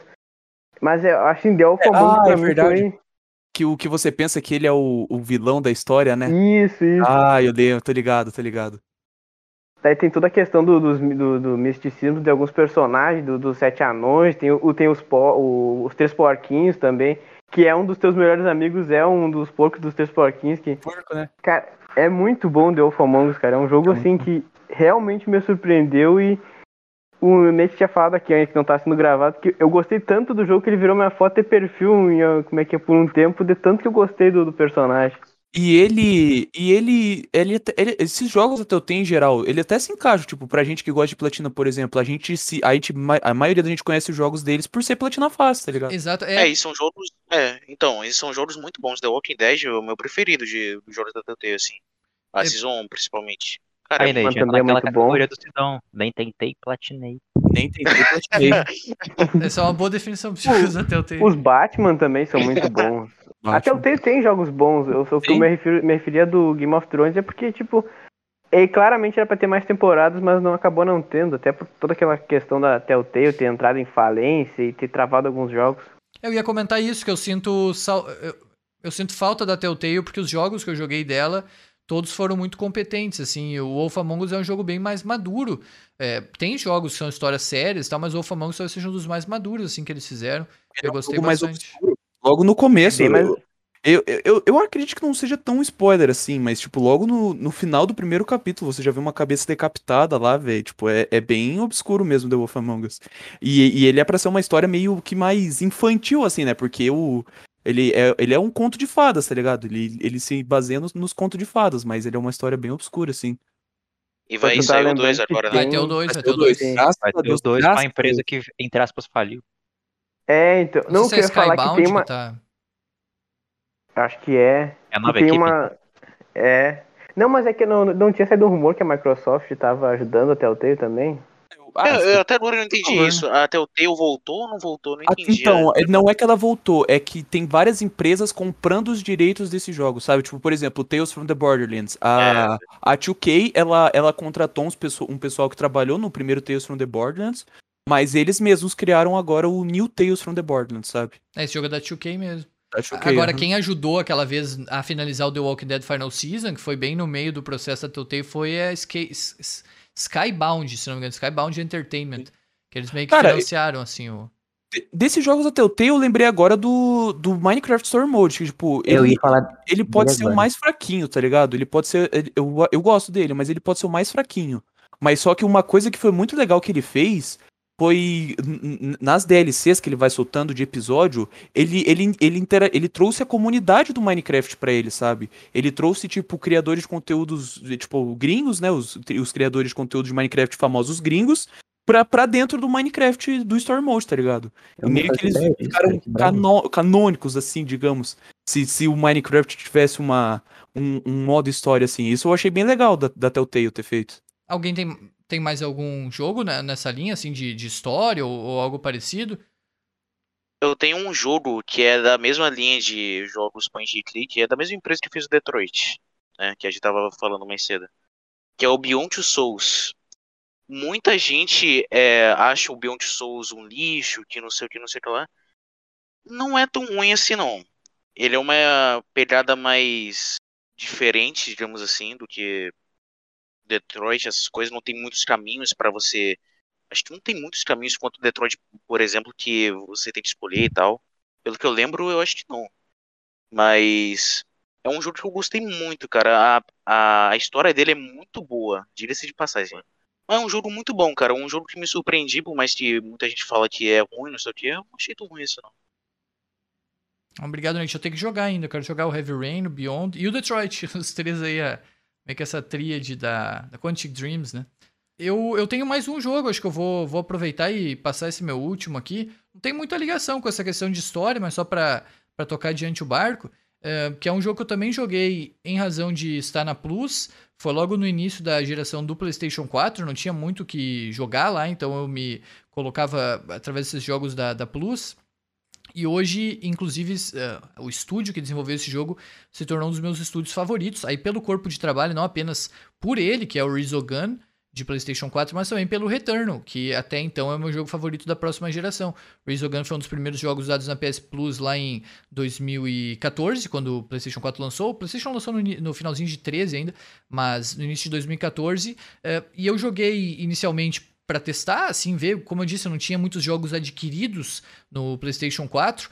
E ele me surpreendeu em, diversos pontos, inclusive tecnicamente. É um jogo 2.5D ali de batalha de nave, então não é nenhum primor técnico, não, assim, primor gráfico, aliás. Não é um Uncharted 4, que eu não joguei, não é um God of War, não é um Red Dead Redemption 2, é um The Last of Us 2, nessa questão assim de você ficar ali uh, observando que talvez sejam os melhores gráficos que você jogou na vida. Mas eu conseguia perceber o salto do PlayStation 3 até o ponto que o Resogun apresentava no PlayStation 4. Agora, principalmente, era um jogo muito aditivo, viciante. Você jogava ali, tinha aquele senso de progresso. Eu não sei quem é que mencionou isso hoje mais cedo, talvez tenha sido o Gui, de algum jogo que é. O, o Nate, acho que foi no Gravity Rush, que você jogava e liberava novas, novas habilidades. O, o Resogun é um pouco assim. Você vai jogando, vai conseguindo liberar mais pontuação, vai conseguindo salvar ali os humanos, e isso cada vez te empurra mais e mais para dentro daquele mundo. Então é um jogo. É, um pouco daquele clássico arcade, né? Que vai te colocando em busca dos pontos. O jogo em si não tem muita variação, tem as opções de naves que você pode escolher, mas os levels ali são muito limitados em número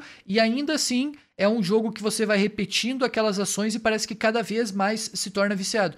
Então eu gostei bastante. Depois eu, eu até não sabia no primeiro momento, mas o Resogun tinha uma versão de Play 3, eu também joguei no PlayStation 3 e acho que tem muito mérito no sucesso dele, ou pelo menos em ter me agradado assim, uh, da desenvolvedora, né? Porque a a Housemarque depois fez o, o, Returnal, que é um jogo que tem bastante uh, similitude com o Resogun, também é um jogo muito bom. Então, só citando assim o Resogun como um jogo que me surpreendeu positivamente, porque eu absolutamente não tinha nada a ele. Só fui jogar porque eu, no PlayStation 4 eu tinha esse vácuo, né? esse vazio de não ter o que colocar ali. E fui surpreendido no início dessa geração com um dos jogos assim que posso dizer dentro do PlayStation 4, mas me marcaram positivamente. Assim, Saindo agora desse jogo de escolha e tal, eu acho que eu queria falar do Bug Snacks, mano. Que, tipo, que mesmo ele sendo um jogo. Assim, no começo eu tinha muito preconceito com ele, porque eu achava muito estranho dele estar tá sendo anunciado em quase todo evento que também tinha o PS5. Eu achava estranho o fato dele ser um jogo assim, que os gráficos dele não são muito bons, mas quando eu joguei ele, eu achava que iria ser só, só ruim, sabe? Só que ele não é, mano. Ele é um jogo legalzinho, dá para se divertir. Ele tem uma história que é bem legalzinha e tal. Ele pode ser um jogo que não é impressionante e tal, só que não é algo ruim. Ele é muito legalzinho, é divertidinho de se jogar ele e tal. Não tem muito sobre o que eu falar dele. É, segundo o Psyche, Bugsnax é um jogo Souls-like, né? É um jogo Souls-like. Souls-like. Souls-like, né? Souls-like, isso aí. Não, você falando do Psyche, ele disse pra gente citar aqui, ele mandou lá no grupo pra nós pra gente citar o Xenoverse. Não. Mas não, não, não, não, não, vamos, esse não, esse não. não eu, estou deixando só a, eu estou deixando só a menção honrosa a ele, que não pôde participar porque tinha, tinha gente lá na casa dele. Mas eu, o Nate e o Dante jogamos o jogo e não, não é muito Vocês não bom, curtiram? não. Então, ele é um Dragon Ball RPG, né? Aham. É, ele, é, um- ele é um MMORPG. Por que, que não, Olha. por que não, não gostaram, teu tio? É que é muito repetitivo. Ele, por exemplo, nos troféus vai fazer todas as missões secundárias. São Eu? 100. Então, Nossa. uma hora cansa. Por exemplo, e não são missões que são, tipo, intuitivas. Às vezes tu tem que. É sempre tu ir lá e lutar. Beleza, muita gente vai falar. Ah, mas Dragon Ball é luta. Só que tu vai lá, derrota o inimigo. Daí tu fala, terminou a missão. O inimigo volta à vida. Daí tu vai lá e derrota ele de novo. Daí tu acha que acabou a missão. Não, ele voltou à vida pela segunda vez de novo. E assim Repetitivo. meio que se torna repetitivo. Tipo, Isso, isso. até que jogar, com, é, jogar ele com um amigo até que é legalzinho. Mas sozinho. Ah, Olha, eu acredito que, assim, se a gente não tivesse jogado ele pra fazer a platina dele, talvez não teria sido um jogo tão ruim assim. Só que a platina quebra mais ainda a experiência, porque é muito chatinho, mano. É muito chato mesmo. Na moral, enjoa demais. Eu ia aproveitar, Darkzinho, antes do, do Xenoverse, que quando você citou o Bugsnax, eu fiquei muito feliz, porque o Bugsnax, ele, fazendo um paralelo, ele é meio que o Resogun meu de PlayStation 5, porque foi um jogo que eu comecei ele a jogar no PlayStation 5 por causa da, Play, da PlayStation Plus. Esse, diferente do Resogun, que eu não tinha, assim, meio que uma expectativa formada, eu achava o Bugsnax um jogo cômico, um jogo ridículo, assim, me meme, né? Mas eu curti demais. Uh, eu não sei uh, especificar ou trazer em outros termos, mas é um jogo que me trouxe uma paz, assim, jogando. Aquela a vila, e aí você vai trazendo os bonequinhos pra vila, e cada um tem uma personalidade, tem uns que são mais rabugentos, tem outros que só querem ali viver em paz e tal, e você vai pegando os bichinhos, tem puzzles bastante é, criativos ali da maneira como você vai fazer, né, pra capturar todos os, os snacks, então eu curti muito Bugsnax, muito mesmo. Eu até, quando ele foi sair no, no Game Pass, eu coloquei lá no, no Twitter do canal que era uma grande vitória, assim, pô, legal, o jogo vai sair no Game Pass, o pessoal ficou zoando, assim, que tipo, uh, aquela questão de, de Flame War mesmo, né, de, de colocar que, que não era um jogo tão interessante, assim, mas o Bugsnax eu acho um jogo muito bom, muito bom. Foi dado na, na PS Plus do PlayStation 5, quando a PS Plus tinha aqueles jogos mensais, ainda tem, mas não tinha ainda os planos, e hoje tá no catálogo. Eu acho que quem tiver condições aí de jogar no Play 4 ou no Play 5, jogue pro jogo para mim, pelo menos, me agradou muito. É um jogo simples, sem dúvida, é um jogo indie, é, tem uh, uma mecânica que é muito, muito uh, muito unidirecional, assim, você vai sempre querer capturar ali os, os, bichos, mas o que mais me agradou é essa questão da interação, de como se forma essa comunidade, o universo ali de, de tranquilidade e simplicidade, eu acho que pureza, talvez seja a palavra, me agradou bastante. Eu fiquei tranquilo, assim, foi um jogo bom para relaxar nesse período. E eu faço esse paralelo com o Resogun porque eu acho que um pouco disso veio da, da Plus, assim, um dos primeiros jogos que eu joguei lá. E, e é isso, só elogiando Bugsnax que eu, eu curti demais. Eu só queria aproveitar aqui que citaram o nosso grande amigo Psyche, que ele falou para mim citar um jogo que ele achou surpreendentemente bom, que, a, que pelo menos eu acho que todo mundo, aqui, todo mundo aqui acha esse jogo uma piada, que é o Beat Simulator. Eu nunca joguei esse jogo, eu não sei o que é esse jogo, mas ele falou que para ele é um jogo surpreendentemente bom. Então tá aí, Psyche. Fiz a sua mensagem. A não recomendação. Jogo de abelha... Como o Nicolas falou, uma não recomendação. Uma não recomendação. Jogo jogo de abelha bom é o jogo do B-Move lá. B-Move. Esse, aí é foi bom. citado pelo teu tio na foi época. Citado lá, no... O teu tio ou o Townsville, né? Que citaram no. Fui, fui eu. Nos jogos de animação, né? O, o Town citou o do Homer, o do Simpson, que também é bom.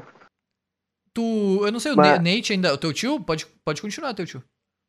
Não, o que eu vou citar aqui que o Gui jogou recentemente e o Nicolas vai jogar, que me surpreendeu. Porque, por fato dele ser um jogo indie, eu acho que hoje em dia ele não se enquadra mais a empresa, mas.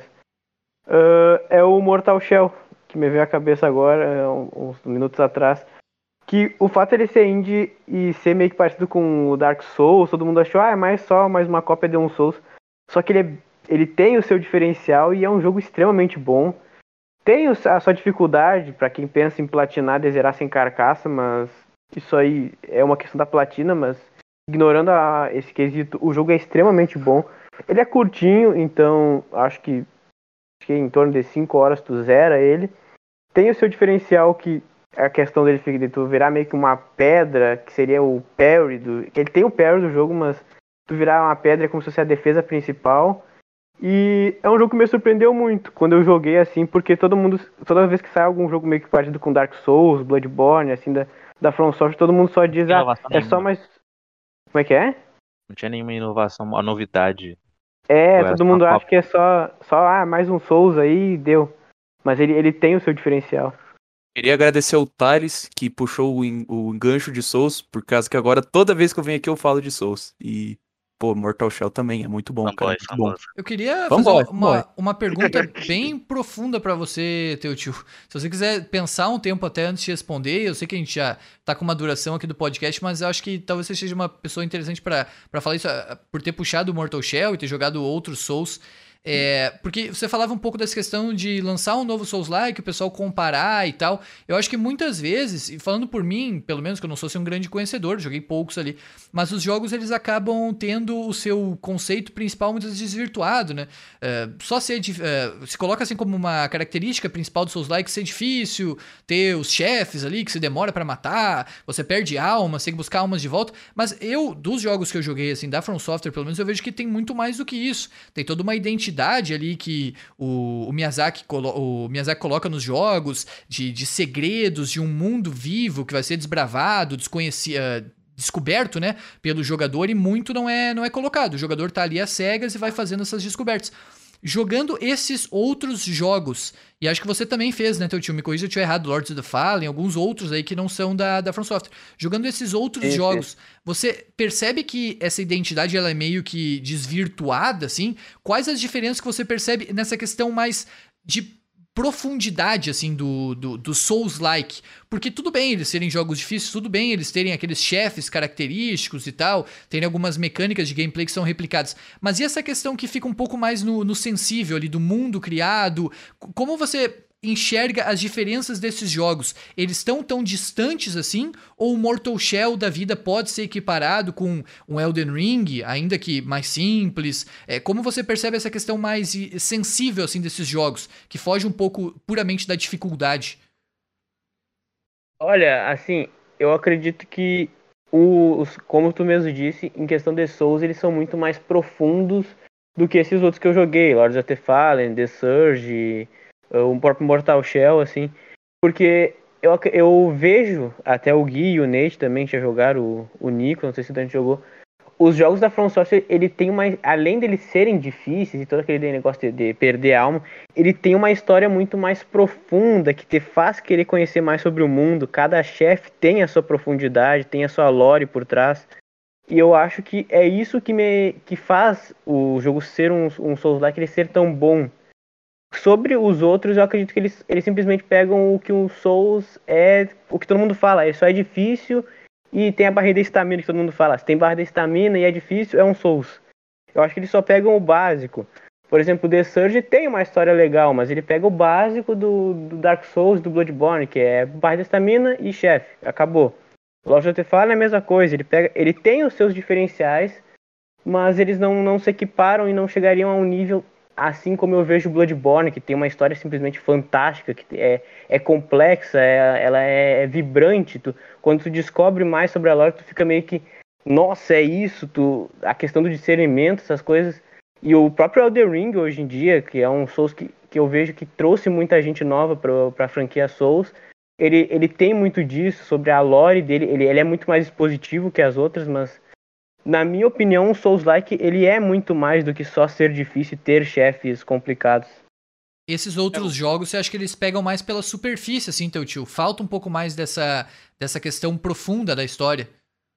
Sim, sim. Eu acho que eles. Eu queria dar um eles exemplo de um, um jogo que tá na Plus que eu peguei pra jogar, mas ele é uma cópia, tipo, pura do Dark Souls 3, mas, sei lá, sem a profundidade. Que é o, acho que era Ashen o nome. Pensa num jogo que é que tá no processo de desenvolvimento, daquela modelagem 3D Da- toda cagada. É esse que é o jogo, mas só que tá na skin de um Dark Souls aí. É, mais o 3. o, o É da pessoal. Anapura, né? É, é eu, eu vejo bastante gente eu vejo bastante gente falando bem e muita gente falando mal também desse É, tipo assim, Eu é, é um bom jogo. que tá- é uma cópia do, do Dark Souls. Tipo assim, os caras fazem bem aquilo. Mas você vê que é tipo, tô querendo fazer. Sabe? Os caras, tipo, a From Software, a é. From Software, tipo, ela é, ela é, tipo, é a, ela é a mestre em fazer os, os jogos Souls-like, isso não tem jeito. Tipo, os outros jogos, Mortal Shell, The Surge, essas daí, tipo, eles, eles podem até ser bons jogos, mas só que, tipo, eles são bem mais simples, por exemplo. Por, tipo, a, por exemplo, a profundidade de mundo, que igual tem Nioh- Dark Souls, Bloodborne, é, o Nioh é, o Nioh é exceção. O Nioh pra mim é exceção. O Nioh, ele é, ele é um excelente jogo, É. tipo, ele tem uma, uma- um backlog, um backlog, não sei se é backlog a palavra, mas, tipo, ele tem uma profundidade, tipo, enorme. O Nioh, o Nioh é surpreendente, tá Pra ligado? mim, o Nioh. É? Eu, eu só joguei o Bloodborne, o Demon Souls e o Elden Ring. E aí, do- dos jogos da From Software. Mas o Nioh é um jogo que carrega muito mais, pra, pra mim, ao menos, uma questão de folclore. Meio que você Sim, se sente numa exatamente. cultura, assim, tipo, se fosse brasileiro, tipo- seria Saci Pererê, é, Curupira, É. umas coisas assim, entendeu? Só que, Dá- aí, dá claro, oriental. dizer- É, e eu gosto dá- muito disso do Nioh, acho que ele faz muito bem. Dá pra se dizer que, tipo, o. o tipo, é, obviamente, Blood, é, essa- os jogos da From Software inspiraram o Nioh. Mas dá pra se dizer também que o Nioh inspirou a From Software a fazer Sekiro, por causa que também é um jogo que traz muito, muita cultura japonesa, sabe? Eu acho isso muito massa. Mas falando que eu tipo, da, da profundidade dos jogos, o, o- citando aqui o Mortal Shell só rapidinho agora, que o Mortal Shell é um jogo que eu gostei bastante, mas só que você não sente aquela aquela profundidade no mapa igual você tem, tipo, no Dark Souls, tá ligado? O, o Mortal Kombat é um jogo que eu gostei bastante. Só que você não tem aquele mundo que, pô, você tem, você tem bastante vontade, assim, de explorar e, e, tipo, não explorar, mas, tipo, entender o passado dele, sabe? Eu acho que esse é um problema pra mim do Mortal Shell, mas eu, Mortal Shell eu também acho um jogo muito bom. Eu só ia falar aqui sobre a questão do Nioh rapidinho, é que, é que eu acho que o Nioh, ele trouxe muito mais ele tem muito mais. Por exemplo, o Mortal Shell ele tem o seu diferencial, só que o Nioh ele se destacou ainda mais, porque ele, ele tem toda aquela questão da build, do teu equipamento diferenciar sobre qualquer coisa. Uh, ele, Ele é tem um diferencial mais. Ele é bem mais É, complexo. porque o, o Sekiro ele é um jogo linear. Ele, o, o, o diferencial dele dos jogos da From é que ele literalmente, você não tem diferença de build, você vai estar sempre ali com a tua espada. E é isso, tá ligado? Mas não, o Nioh tem a sua build ali bem complexa. Sim, sim. Nate? Tem algum. Eu vou citar um jogo que não é a bomba. Até não é o bomba. a bomba vai é ficar pro final. A bomba vai ficar pro final. Que é o Subnáutica. O Subnáutica foi um jogo ali que eu não. Eu pensei que não ia gostar. E é um jogo de sobrevivência, pra quem não sabe. Um jogo de sobrevivência marítimo, né? Debaixo d'água. É... Eu, eu, eu baixei o jogo só pra platinar. É, tive, naquela época você platinava em 3 horas, por aí, 2 horas, acho. Hoje em dia não tem como, porque os códigos lá que você colocava no jogo foram desativados, todos. Aí você tem que jogar o jogo na raça até platinar. Mas naquela época eu me arrependi de ter platinado daquela forma, porque eu gostei tanto do jogo que eu queria platinar na raça. É, porque é um jogo muito é, muito satisfatório de jogar, muito relaxante você ficar construindo base, ficar construindo veículos lá, um robô gigante lá que você que você monta lá pra pegar mais materiais e tal. Bom jogo que eu aproveitei, que eu não aproveitei, né, no caso. Eu pla- eu platinei fazendo, fazendo um código lá. Eu concordo com você, Nate. Na edição passada, nós estávamos falando de alguns jogos assim que eh, nos desagradaram na questão de platina, que a gente não tinha tanto orgulho. E o Subnautica eu fiquei com essa mesma sensação que você. Quando eu coloquei os códigos, eh, eu, eu não sinto que eu me arrependi e gostaria de jogar na raça, porque eu acho que ele é bem trabalhoso e até difícil de fazer lá a questão de gerenciamento de recursos, sobrevivência e tal. Mas eu, eu vi muito mais de eh, do que a, sob aquela camada que, que a gente enxerga inicialmente Subnáutica. Porque não é um jogo ali, enfim, de você explorar o mar e tal. Tem muito segredo. Pô, no final lá você tá fazendo um foguete. Coisa assim. eh, tem um pouco de. Tem uma história ali que, que é desenvolvida. E ela não, não tá tão clara inicialmente quando você começa a jogar. Então eu sinto que talvez jogar o Subnáutica e descobrir isso ao natural. Em um pro- processo de, de progresso mesmo ali, de ir jogando, de fazendo as ações do, do jogo, é, porque é um jogo também muito aberto, né? Eu imagino que fazer essa, essa sucessão de atos aí até chegar lá no foguete seja ba- bastante difícil. Mas eu sinto que o Subnáutica, ele, ele é uma experiência diferente. Diferente, é o que eu senti quando eu fiz essa platina. Então, talvez eu não, não fosse querer fazer ele na raça, mas eu também fiquei com essa sensação que você citou, Nate, de não ter aproveitado totalmente o jogo. Porque conforme eu ia andando no passo a passo, eu usei também um guia, e ia chegando lá na parte inferior, que tem, tipo, umas coisas meio... ah, não sei se. Leviatã, né? É, tem um Leviatã, e aí você vê um pouco da, da história daquela nunca? civilização, sei lá. Pô, eu fiquei surpreso com aquilo, achei que bagulho legal, sabe? E o jogo, eu imagino qual seria a minha reação se eu tivesse feito aquilo de uma forma mais natural, né? Eu acho que seria legal. Não que, de fato, por ser um jogo difícil, eu fosse fazer, ou nesse momento eu iria atrás. Mas imagino que aqueles jogadores que investam essas horas, e talvez sejam centenas de horas, assim, necessárias para explorar totalmente Subnáutica, saiam muito satisfeitos do jogo. Na semana passada eu não, não quis falar nada na última edição, mas é um jogo que me agradou, sabe? Eu, eu curti também ele. É, ele. Pra fazer uma faca, por exemplo, de fogo lá que você faz, é um, fazendo, jogando o jogo na raça, tem que. Tem que. Tem que penar. É, pegar a bateria, mas tem que penar, né, Thales, eu acho. Não, eu tenho que agradecer muito ao nosso querido amigo aqui, o Yurão, que me encheu o saco pra mim jogar o Subnáutica na moral.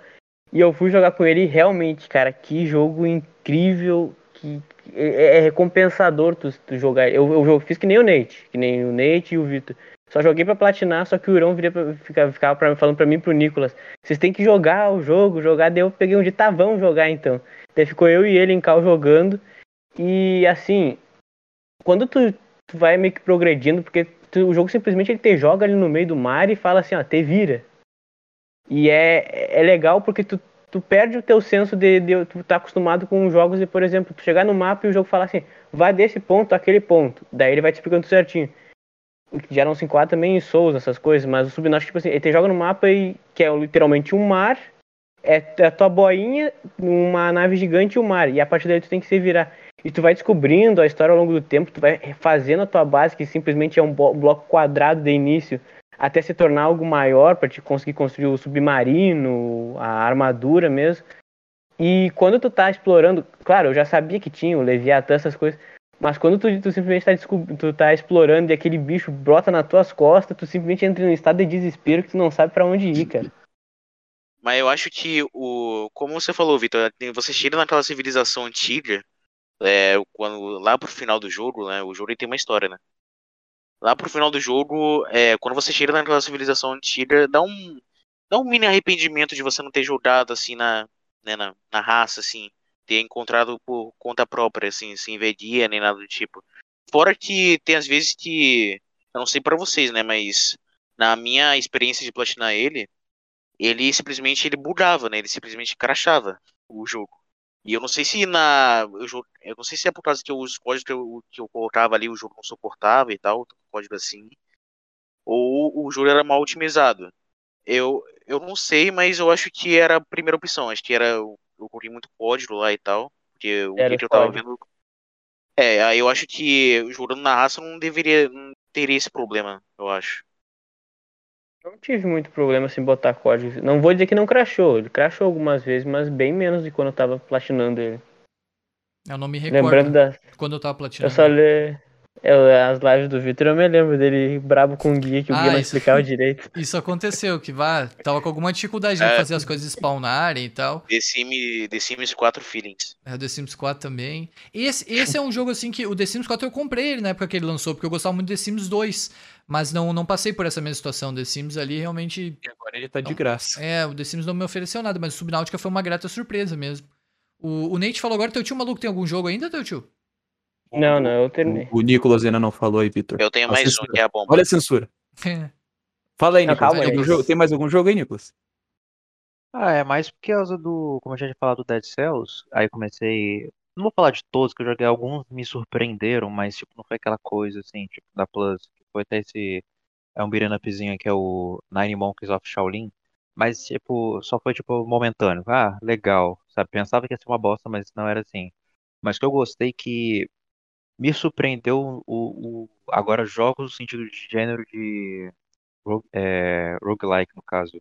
Porque depois do Dead Cells, eu fui emendando, falei, quero esse, vou procurar outro, procurar outro, procurar outro. Tanto que até peguei um outro ali que eu até fiquei enchendo o saco por. Esse aí foi momentâneo, né, Thales? Que é aquele West of Dead lá, do caveirão lá. Que no caso não é Metroidvania, é aquela câmera isométrica, só que não fixa, tipo, não é que nem tipo Resident Evil 1. Mas o que o pessoal mais reclama, por exemplo, desse gênero é aquele negócio, morreu, volta, aí joga a primeira fase, vê que voltou tudo desiste. Eu tentei apreciar o que, que esse tipo de jogo tem pra oferecer.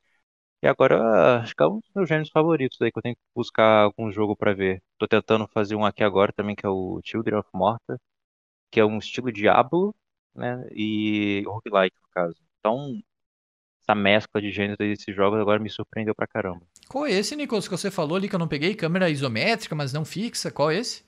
West of Dead. Ah, West of Dead. Não, beleza. Tipo, esse aí eu comprei cegamente também, então diria que me surpreendeu porque eu não vi nada. Só olhei e falei, hum, acho que é legal. E tipo, é... no caso não tava dando nada, mas por exemplo, geralmente eu pesquiso pra ver. Só Aham. pensei que seria legal e me surpreendeu ainda mais pela proposta também. Tipo, tem uma história, se eu não me engano, quem dubla o. Eu esqueci o nome do ator, mas quem dubla o personagem principal é o cara que fez lá o, o Hellboy, naquele primeiro filme dele lá que é bonzão. Ah, eu mesmo Então, que a- fiz o coisa? Aham. A temática encaixa muito bem, tipo, um negócio mais, né? É... que O jogo se passa no purgatório lá do, do Velho Oeste. Então, essa pegada, ainda mais como se o, cara interpretando lá é muito legalzinho. A história é simples, mas é divertido também. E curtinho até. Mas tem essa frustração que o Aham. pessoal vê de, de jogos roguelike. Por exemplo, eu quero jogar muito o Hades, né? O Nate aí também. E. Tu fala tão bem desse jogo que até eu tô curioso agora. Lançou um agora que eu, eu, se eu não me engano, ele tá no negócio da PlayStation Stars lá que não, é, não era o que a gente esperava, né, pra resgatar, que era aquele Cult of the Lamb. Fui ver que é Cara, roguelike também. Esse Quero jogo jogar eu quero jogar. Eu acho que é bem interessante a proposta, assim, me agrada o estilo visual dele também. Aham. Então, pra você ver, né? Tipo, esse tipo de gênero mesclando outros, no caso que tem a sua base, e o estilo artístico também desse West of Dead é bem desenhadinho também, uma pegada mais cartoon, mas muito bem feito. Então, Eu sinto saudade de, de jogos me assim. surpreendeu de, em geral, assim. Hum, Não sei, isso eu só ia falar meio como uma coisa que veio na cabeça. Eu sinto saudade de, de- das empresas arriscar nesses jogos assim, mais diferentão. É, geralmente agora é só as indies. Você viu É uma indie, triple É, não vai, não vai arriscar, quer fazer mais do mesmo. A Ana Purna, por exemplo, com aquele jogo lá do gato, o Stray. É, esse aí foi um jogo diferente. Pô, deu muito esse é um sucesso. jogo né? diferente e é um jogo bom. Muito bom. E que eu, eu colocaria fácil aqui como um dos jogos surpreendentemente bons. Mas esse é um jogo que eu acho que todo mundo tava com uma expectativa alta e, e tipo, atendeu as expectativas, sabe? É que Eu acho todo mundo que tá é um jogo ah, um simples. É um jogo simples, é um jogo simples, mas bom. Sim. A Ele é simplicidade simples, pode. mas funciona. Mas funciona. É, então. Exatamente, ele é simples, mas funciona. Isso, isso é a resposta que é, a simplicidade pode fazer algo bom. Não precisa Uhum. ser uma, alguma Ah, com coisa certeza. complexa. É Eu só fazer bem feito, Eu tá sinto muitas vezes que tem jogos que são exageradamente complexos, assim, que querem ser exageradamente maiores do que é o necessário, sabe? Às vezes eles podem ser menores. Assassin's Creed Valhalla. O, o Valhalla, com certeza, com certeza. O Sean Layden, que era o cara que tava antes do. Do. Puta, agora me fugiu o nome, do Jim Ryan, lá no PlayStation. Ele citava muito o, essa questão de como os jogos vão se tornando cada vez mais caros pra se fazer. E parece que a sequência tem que ser maior do que foi o capítulo anterior. Em mundo, em duração de história, e talvez se torne uma coisa insustentável. E por vezes, às vezes, não é nem necessário isso, sabe? O jogo pode ser menor e, e guardar ali, resguardar, trazer qualidade, sabe? Ah, enfim, Eu e aí, era essa um- coisa, e essa coisa de ficar maior do que o antecessor pode. o- A marcha de erro é muito grande, né? Tipo, o, Concordo o- plenamente. a marcha de erro é muito grande. Pode dar. Pode ser um tiro no pé ou. E nós, Sim. nós falávamos disso no Souls ali, que eu perguntei até pro teu tio maluco. Não é a questão de ser maior, de ter essas características mais superficiais. Às vezes o que faz o jogo ser bom é o que tá ali mais na sensibilidade, o que tá ali na minúcia, algo mais profundo mesmo, né? Um jogo pequeno Exatamente. pode ser muito bom. O Resogun, eu falava, pô, o Resogun tem cinco fases lá, um jogo que me agradou Exatamente. bastante. Tentacle É, também. Então tem jogos assim que. Claro que é legal ter um Juggernaut bem feito, é legal ter um God of War, né? Um God of War Ragnarok, certamente esse é um jogo gigante e muito bom. Eu acredito, ficaria muito surpreso se não fosse bom, mas nem todo mundo vai ter essa competência, né? De fazer, por exemplo, o que o Gui falou, sem querer entrar em polêmica, é o Ubisoft lá com o Valhalla, né? Que é um jogo que eu. Pessoalmente, não, não curti muito, acho que ele se estendeu mais do que deveria.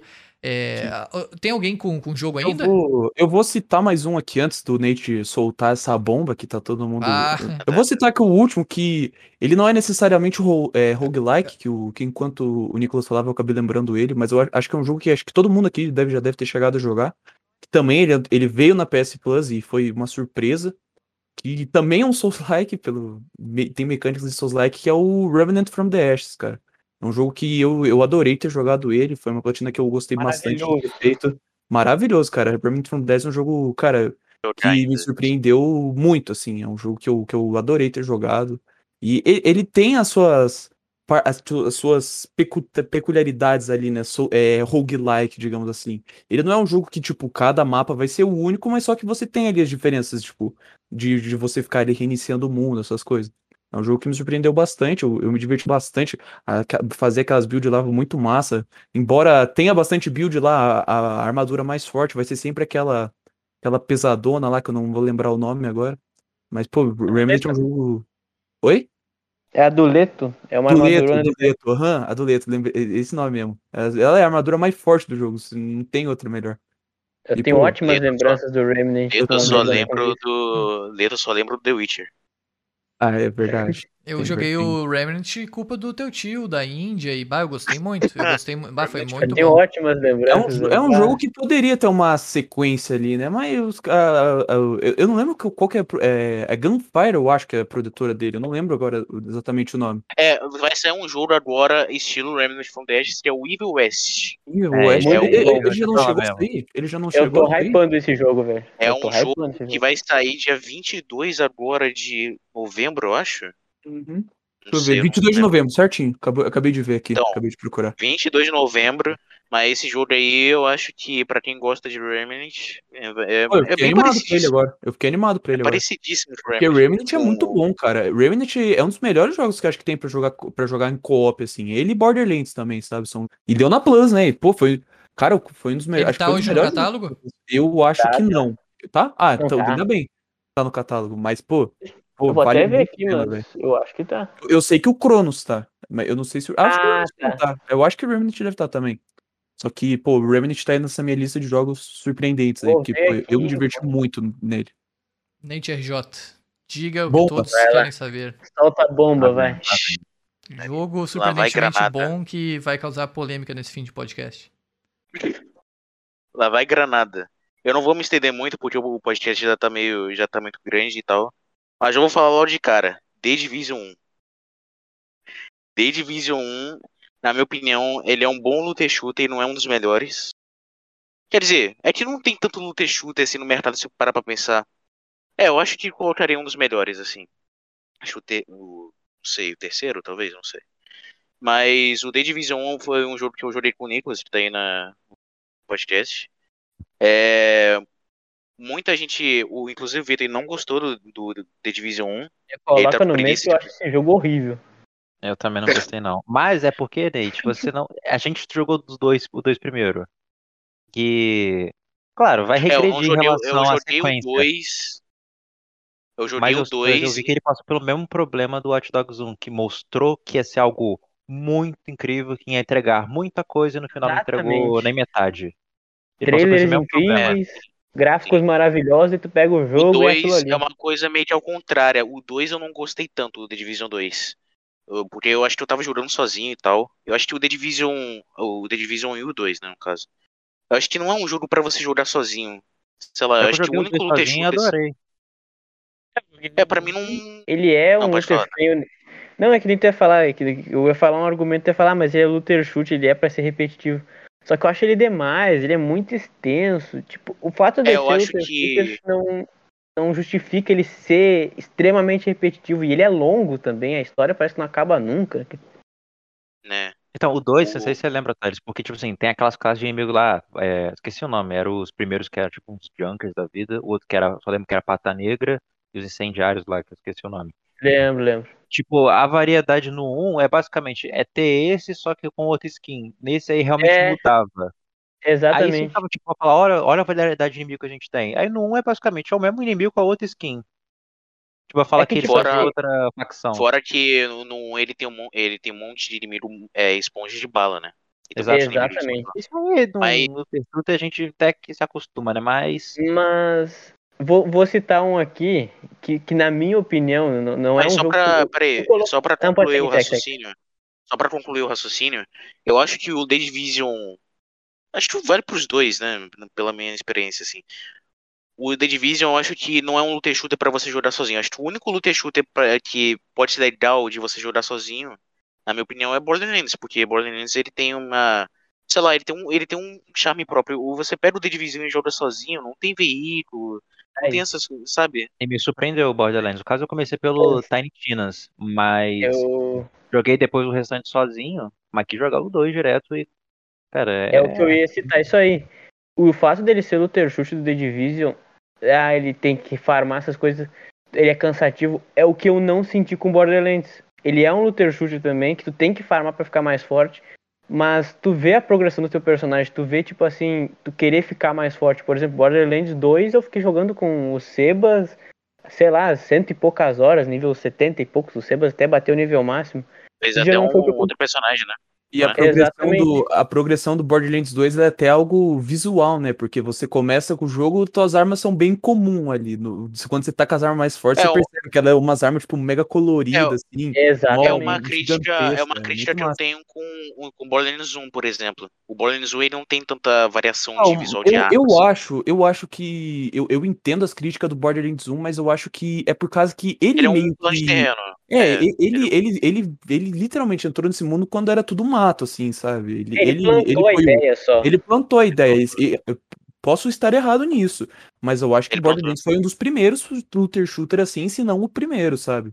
Eu... Mas eu gosto quando fazem isso. Tipo, o Eu Borderlands 1 ele é um joguinho basicão, só que vem o 2 e melhora tudo que o 1 fez, e absurdamente. É o que a gente tava falando antes, né? Do pessoal É o- ter, é o ele ter a coragem espera. de ter uma ideia nova. Pô, Borderlands é uma Exato. ideia É o, única. é o e que se muito boa. espera de uma boa sequência, né? O que se Uhum. espera de uma Não, boa sequência. exatamente. E, e, e Borderlands igual, 2 é, é uma das melhores sequências que existe, cara.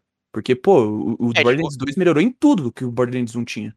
O que eu sinto pro The É. Division, e eu acho que não é necessário citar o Borderlands, assim, porque aí a coisa fica até no terreno do humilhante. É, pessoalmente, pessoalmente, o The Division é um jogo, acho que o Nate utilizou a expressão charme. Ele é um jogo que não tem charme nenhum. É, Pra mim, posso estar pegando muito pesado aqui, mas ele é um jogo que pode ser visualmente assim aprazível. Você vê ali que ele é, é- tem um gráfico, né, legal e tal, mas parece que falta talvez é, beleza naquilo. Não sei, ele não me, não me traz nenhum tipo de, de sentimento. É, não sinto pra- prazer jogando, eu não sinto nada, eu não sinto nada, é um, é um vazio, sabe? É um jogo que, que para mim é muito árido, assim, muito pálido, ele não me traz absolutamente nada do Division. É um. é Eu sinto com o The Division, é o. Porque, porque tipo, eu não- conheci The Division até esse ano, até os, até os moleques começaram a jogar. Mas pra mim, antes de eu conhecer a franquia The Division, pra mim The Division era só mais um jogo de tiro genérico, sabe? Eu acho que Eu isso acho que é é uma um boa problema definição. dele. Esse, Pra mim, eu acho que esse gênero em si, eu acho que é isso. Ah, esse gênero Eu em si, eu Eu acho vou é. citar uma expressão que The Division se enquadra pra mim e, e, e entra em vários outros jogos. The Division pra mim é fogo de palha. Eu comecei jogando ele achando legal nas primeiras uma hora, depois eu só falei, nossa, esse jogo só vai, só não, não ele que nem o coisa o Victor falou, não tem charme. Ele, ele é um jogo pra mim que não tem alma. É boa, Sim. boa Tio. Ele- E, e um jogo que você tem que ficar repetindo tantas vezes quanto é o The Division, isso é, isso é fundamental, né? Acaba matando. O Borderlands é Sim. completamente o oposto disso. Nossa, todos os Borderlands que eu joguei são jogos. É, o, E o querendo ou não, o Borderlands. Borderlands ele, ele, tem umas uma missões certa- muito criativas. Aham, é muito, muito criativo e querendo ou não, o Borderlands ele tem essa coisa da repetição, só que a repetição dele é boa, coisa que do The Division não é. É, não. É, é uma coisa que se afasta muito. é, afasta muito a pessoa desse subgênero assim de jogo. Sim, É repetição. Repetição. É. Tipo assim, eu acho que tem uma. Eu separo coisa repetitiva em duas coisas. É repetitivo legal, que é no caso do Borderlands, e repetitivo bosta, que é no caso do, de vários jogos aí. É, eu, tipo assim, eu gosto de jogo repetitivo, não é toa que eu gosto de Destiny, essas coisas. Mas quando o repetitivo fica chato, cara. Oi, perdão? Monster Hunter. Monster Mon- Hunter. Oxi. Monster Hunter, né? né? Mas eu- quando o, re- o repetitivo ficar chato, eu, ah, cara, eu, eu abandono mesmo, né? É que eu acho que, tipo assim, o farm dele, ele tu tem que ver a progressão do teu personagem, porque assim tu estimula a pessoa a querer mais. Tipo, no Borderlands eu, eu ficava atrás, de uma, por exemplo, de um escudo, e aquele escudo pra que, que ele vai servir pra mim? Ah, pra melhorar meu dano, pra mim ficar com, meu, por exemplo, meu Gunzerka com munição infinita, praticamente. No The Division, ah, tu quer, tu quer farmar, tipo, uma arma boa, tem que ficar matando o cara 500 mil vezes lá, tu não vê nada de progresso, o inimigo é uma esponja de bala que não morre nunca. Então, pra mim, a progressão dele é extremamente lenta e é. Ele é muito, esperador. ele é muito plástico nesse, nesse quesito, ele é E muito me- plastificado, assim. Me Mas, é- mas é um jogo que me surpreendeu bastante, esse o The Division. E eu não esperava nada, mas me surpreendeu bastante. Essa foi uma boa experiência. Não foi uma muito coisa, bom. ah, meu Deus do céu, mas legal. muito bom tu falar isso depois que a gente tu falou do The Division. Ninguém citou Borderlands, mas a gente começou a falar de Borderlands, botou Borderlands lá em cima e The Division foi lá pra não sei Lá aonde. embaixo, você vê. Porque Borderlands é, exemplo de. é, Borderlands é, é, é, do Borderlands pra mim. Agradeço muito a o Nate e ao Luan que não estão nessa. E o Vitor, principalmente, foram os. Que foi a primeira pessoa que eu joguei, acho que Borderlands 1 foi com o Vitor. Mas principalmente o Nate e o que me encheram o saco pra jogar Borderlands falando que era incrível. E o Nerd A também, que, que eu vi ele jogando. Que olha que jogo Olha, maravilhoso aquele, velho. Todo É, eu Borderlands gosto 3 muito do. Borderlands. Alguém tem algum último jogo pra dessa nossa lista de hoje? Eu Acho que agora já. acho Foram que agora todos. já foi. Foram Então, todos. Foram todos. só agradecer. é Primeiramente, hora acho que de, hora de dar é tchau. hora de apagar, é hora de apagar as luzes.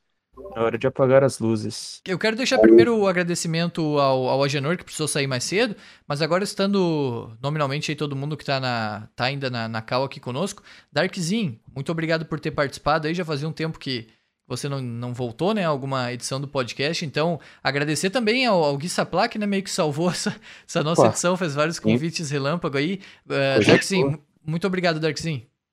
Ah, nós, cara, é muito. É sempre muito legal participar aqui, mano. Na moralzinha. Valeu, Darkzin. Gui Saplac, obrigado, Gui Saplac. Obrigado aí. Sempre que o portador deste belíssimo óculos vermelho me permitir estar aqui, eu estarei aqui. Eu acho muito massa também. Obrigado, Valeu Darkzin. aí. Obrigado pela sua ajuda hoje também com relação. A gente teve, né, Opa. alguns, alguns problemas Ah, na organização Tinha do três podcast. pessoas no começo do nada, surgiu sete, mas Não, o Tá- Darkzin tá bom, salvou aí, foi muita, muito boa a discussão. É, Foi Nate boa. RJ estreando hoje conosco. Muito obrigado, Nate RJ. Foi o que você esperava? Muito obrigado a toda a galera aí que participou. Muito obrigado ao Vitor. Muito obrigado ao Gui, que, como o Vitor falou, salvou esse, esse podcast aqui, me chamou lá no, no Whats. Foi o que eu esperava. Foi o que eu esperava. Sim, exatamente, Vitor. Foi o que eu esperava. E aguardo ansiosamente aquele podcast lá do de Melhores Lutas Shooters. Claro, Nate. E, e volto sempre, Tá né. Nate, também. Da mesma forma pro, pro Darkzin, Gui, enfim. É, Nicolas. Nicolas Augusto, muito obrigado também, Nicolas Augusto, pela sua participação. Eu que agradeço. Valeu, é Nicolas. simples direto, né? É simples, simples, você quer mandar que abraço agradeço. pras, pras crushes, É, alguma uma coisa assim. enrolação. Uma, uma enrolação Não, só pra. mandar né? um abraço, Obrigado. Mandar um é abraço Obrigado, Nicolas. Simples, mas, direto. Simples e direto. Teu tio maluco. Agora sim, teu tio maluco. Muito obrigado também pela sua participação com a gente. Teu tio fazia tempo, eu acho que o- quase um ano aí, né? Fora do, das Fazia. edições do QA. Não, muito obrigado pelo convite, obrigado, Vitor, por me deixar participar. O Gui, que mandou de maneira inusitada lá também lá no grupo, falando: ah, vamos embora, só vamos. Eu agradeço muito, porque o papo foi muito bom. Não participei mais, queria só deixar claro que eu não sabia como aparecer, porque eu fiquei um tempo fora do Discord, não, não sabia como dizer assim, ah, quero participar. Então, mas com certeza participarei de outros. E se o. Como, como é que o Gui falou, se o portador do grande óculos vermelho permitir, estarei aqui nos próximos. Pô, com certeza, teu tio. Sinta-se convidado. A gente tem que combinar ali no, no Discord mesmo. Eu não sei, a gente faz algum, algum tipo ali de, de comunicação. Se você não usa tanto o Discord, a gente consegue é, ajeitar isso direitinho também de todo modo. E obrigado a quem nos acompanhou aqui até o final dessa edição. No YouTube, no Spotify, a gente volta com mais conteúdos de podcasts no futuro e outros vídeos diversos aí no nosso canal. Obrigado, fiquem bem e até a próxima.